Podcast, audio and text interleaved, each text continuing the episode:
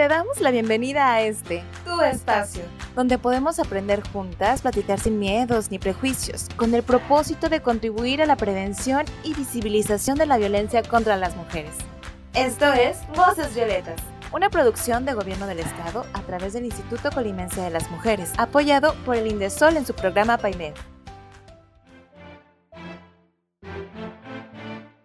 Hola, bienvenidas a Voces Violetas, un espacio para ti, un espacio para todas. Esta es una producción de Gobierno del Estado a través del Instituto Colimense de las Mujeres, apoyado por el Indesol en su programa PAIMEF. Yo soy Cire González y el día de hoy me encuentro con Ceci Naranjo. Y bueno, tenemos una invitada muy especial. Ella es. Hola, ¿qué tal? Soy Iberceleste Guzmán. El día de hoy vamos a hablar de algo súper interesante que es comunicación con perspectiva de género y para comenzar este programa me gustaría que primero mandáramos a una pequeña cápsula, ¿les parece? ¿Me parece? Adelante, escuchémosla.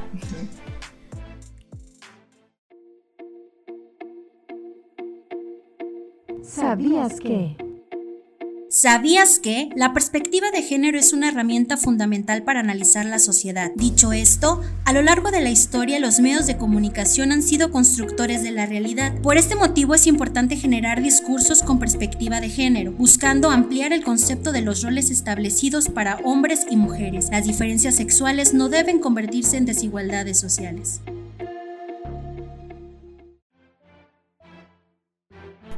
Bueno, entonces para plantear un poco este tema, nos gustaría empezar primero por definir qué es comunicación. Nuestra invitada especial es Iber, ella es una comunicóloga, sabe demasiado sobre el tema y nos gustaría que nos explicara un poco al respecto pues muchas gracias por la introducción y la presentación, Cire. Eh, no sé si soy experta, pero con mucho gusto les quiero comentar que son eh, temas además un tanto complejos, porque es difícil tener como una definición específica y única e incluso universal. Y eso también es, lo que hace tan interesante hablar sobre la comunicación no sexista, sobre lenguaje incluyente. Entonces, lo que podemos partir, yo recuerdo una definición muy clara de comunicación que una vez me dijeron, comunicar es poner en común dos significados. Es decir, que una persona o, un grupo de personas y el otro tengamos claro de qué estamos hablando con esos mismos signos, símbolos a través de diferentes, y ahora lo voy a decir así en plural, lenguajes. Porque tenemos un lenguaje oral, tenemos lenguajes escritos y actualmente tenemos los lenguajes audiovisuales que en las redes sociales, en los medios de comunicación son los que más predominan. Entonces sé que a lo mejor parece una definición un tanto eh, sencilla o fácil, pero yo ahí encuentro mucha claridad. Comunicar es poner en común dos significados entre un grupo de personas. El proceso de comunicación, que esos ya son luego otras cosas que aprendemos en la escuela desde que vamos en la primaria, eh, y que lo repetimos es que hay una persona que emite un mensaje, el emisor o la emisora, hay otra persona que lo recibe y se da a través de diferentes canales, a través de diferentes medios y se transmite un mensaje. ¿Qué es lo que quiero decir? Eh, sin embargo, en mi opinión, este, esta estructura de comunicación es, eh, deja fuera muchas cosas. Porque yo puedo estar ahorita hablando de la comunicación y de un esquema, ta, ta, ta, pero las personas que nos están escuchando entienden y entonces nos estaremos comunicando. Si yo hablo, hablo y hablo, pero la otra persona no me entiende, ¿me estoy comunicando? Si yo escribo y lanzo un publicado, un documento y nadie lo lee, ¿hay un proceso de comunicación ahí? Serían escuchas pasivas, ¿no? No existe esa retroalimentación como tal. No sabes si el mensaje llegó, si el mensaje fue bien recibido. Exactamente, entonces por ejemplo ahora se habla de que vivimos en una sociedad de la información, no de la comunicación, porque recibimos y enviamos un montón de información, de mensajes escritos, este, orales, visuales, pero no se dan estos procesos de entendernos entre todas y todos, y de hecho pareciera que a veces hablamos lenguajes diferentes, entre, y no me refiero solo a los idiomas, sino a que no nos logramos luego a entender y que empezamos a gritar, que empezamos... Para mí también en comunicación creo que es importante que entendamos que eh, nuestra comunicación como personas es principalmente no verbal. es decir, a través de gestos, de mímica, de mueca. Por eso en este momento en donde estamos con pandemia y usamos cubrebocas y usamos lentes y usamos caretas, la comunicación se torna un tanto compleja porque pues cubrimos nuestro rostro y al cubrir nuestro rostro ocultamos muchas ocasiones eh, algún malestar o la sonrisa. Entonces también entender que la comunicación va más allá de lo que digo. Tuve una profesora de literatura que nos decía, no es lo que dices, es cómo lo dices. Y ahí es, es bonito porque de repente alguien te hace un cumplido y tú dices, ay, nada más me dijo, qué bonitos están tus aretes y así, ¿no? y entonces uno es como que, ay, qué bonito. Y luego hay otra persona, con todo respeto, ese, pero, ay, qué bonitos están tus aretes, ¿eh? y hasta uno se siente mal, así me está insultando, se está burlando. No sé si les ha pasado. entonces, en la comunicación es qué decimos, cómo lo decimos, nuestra entonación, nuestros gestos. Y si lo llevamos, por ejemplo, a los medios y a las redes sociales, pues incluso los emojis que utilizamos, los stickers, si abreviamos las palabras. Y si nos damos un poquito más allá a una cuestión de una institución, es qué decimos. Algo también bien importante es qué no decimos. Los silencios también comunican. Y eso creo que también es como muy importante. Y digo, si lo llevamos a una institución, es qué lo digo, a partir de qué medio, eh, cómo lo digo. Y es ahí, en ese, en el cómo, que el lenguaje no sexista y la comunicación con perspectiva de género, tanto en lo individual como en lo colectivo, como en las instituciones, se convierte en algo vital porque nos permite ir construyendo discursos o narrativas, es decir, mensajes como más incluyentes, más abiertos, más sinceros, más humanos y respetuosos también.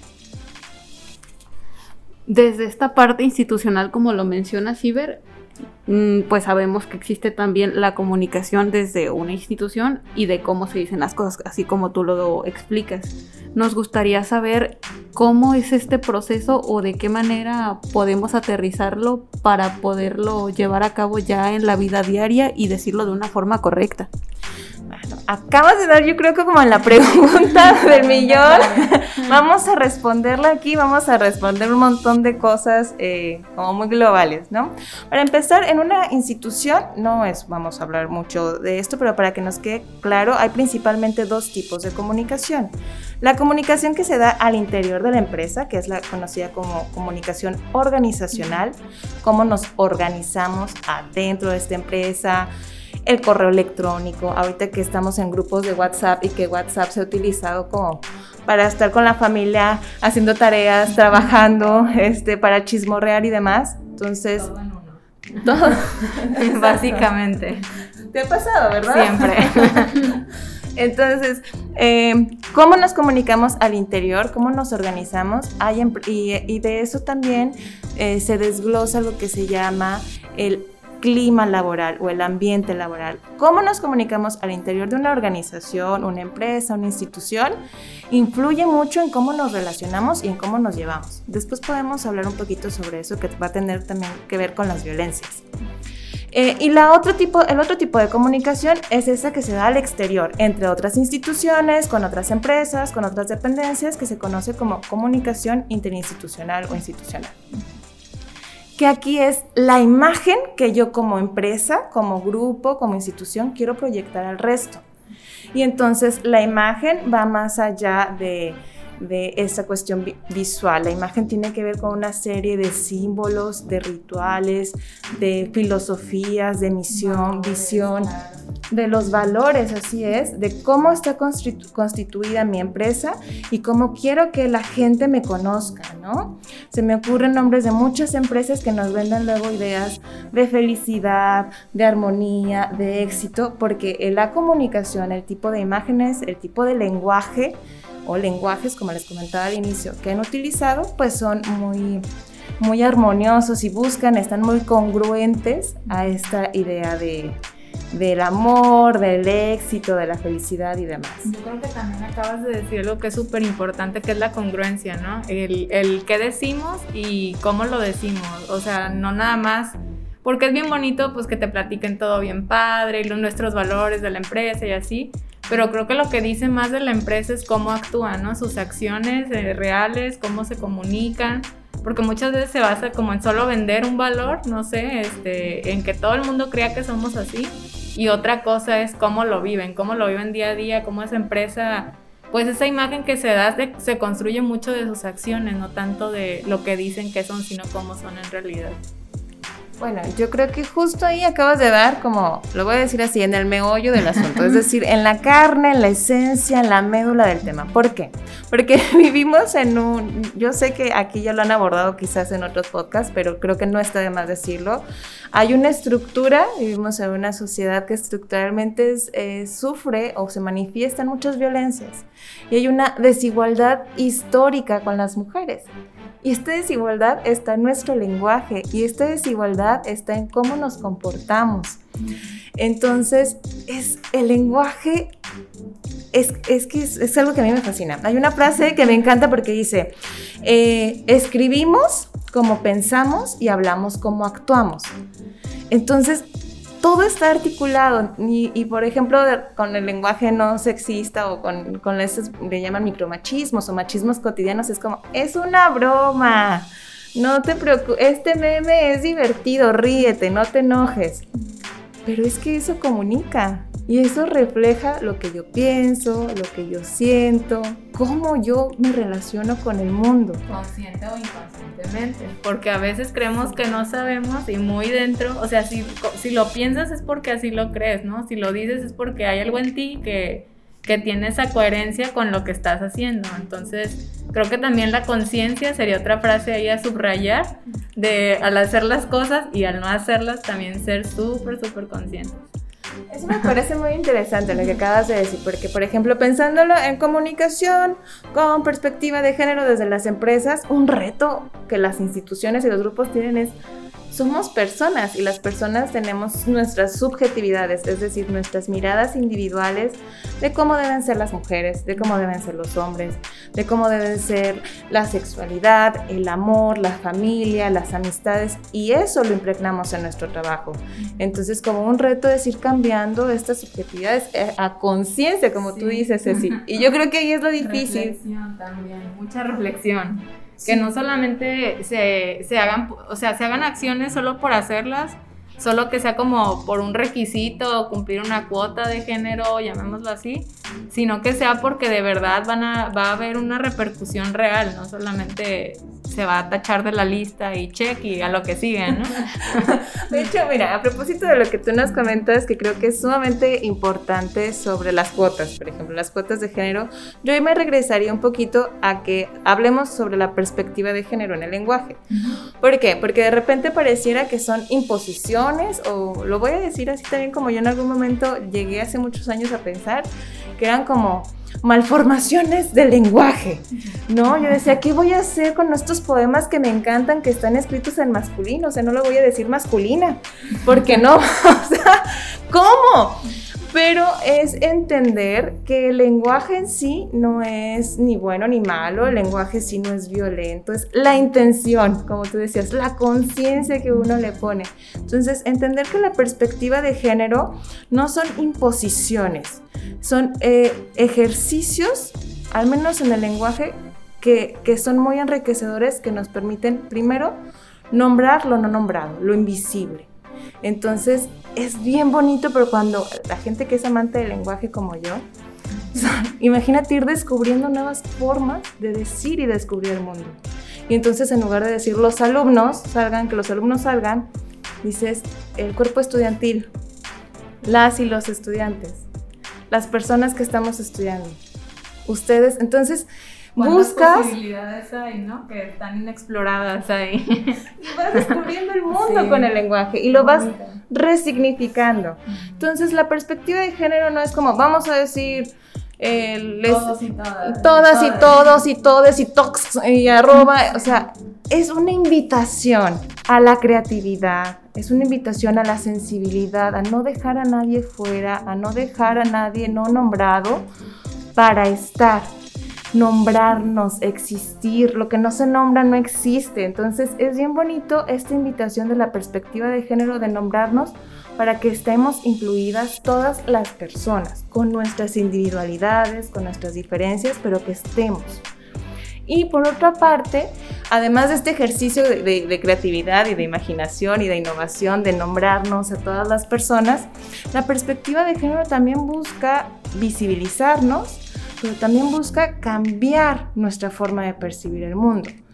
¿Por qué? Mm, yo he estado en espacios, recuerdo haber estado en una charla hace como dos años, éramos 100 mujeres y la ponente era mujer y durante toda la charla ella se refirió en masculino y no tiene nada de malo que haya dicho todos, nosotros, ellos que están allá, nosotros que estamos acá, pero éramos mujeres, todas, hablando de temas de salud de mujeres, todas.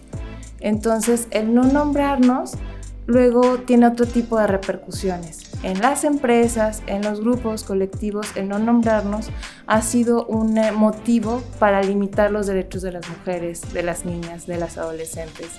Entonces, el lenguaje es una forma de encontrarnos con el mundo, de redescubrirlo, pero también creo que ahora es una apuesta de transformación del mundo.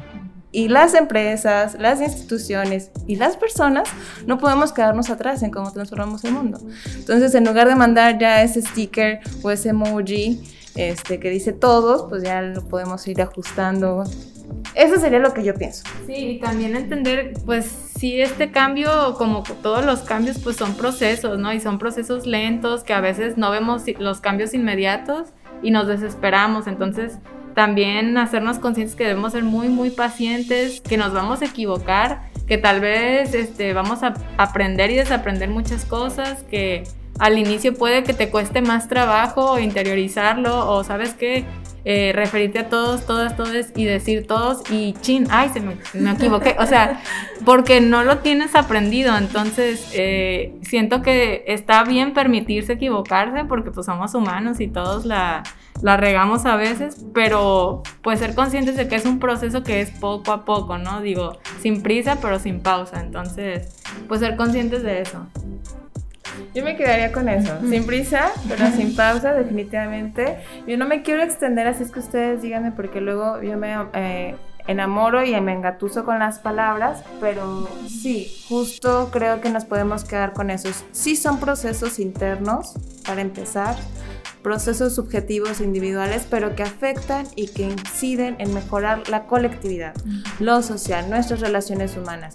Yo en algún momento se los dije y lo repito, sí creo que el lenguaje y todas las acciones que hacemos nos permiten ir construyendo sociedades más armoniosas, más humanas, más respetuosas, más responsables. Entonces, la perspectiva de género, el lenguaje y sobre todo su fusión con una comunicación no sexista son una de las muchas estrategias que podemos conseguir o encaminar para lograrlas.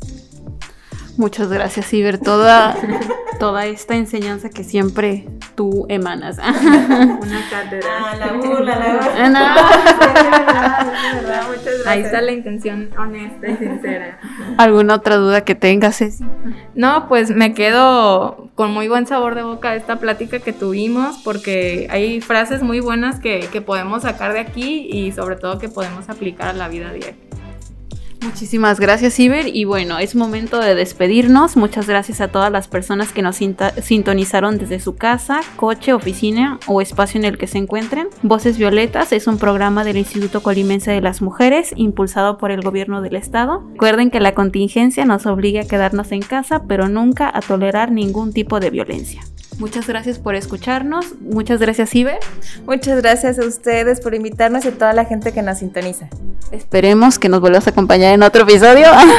Hasta la próxima. Bye. Hasta luego, bye.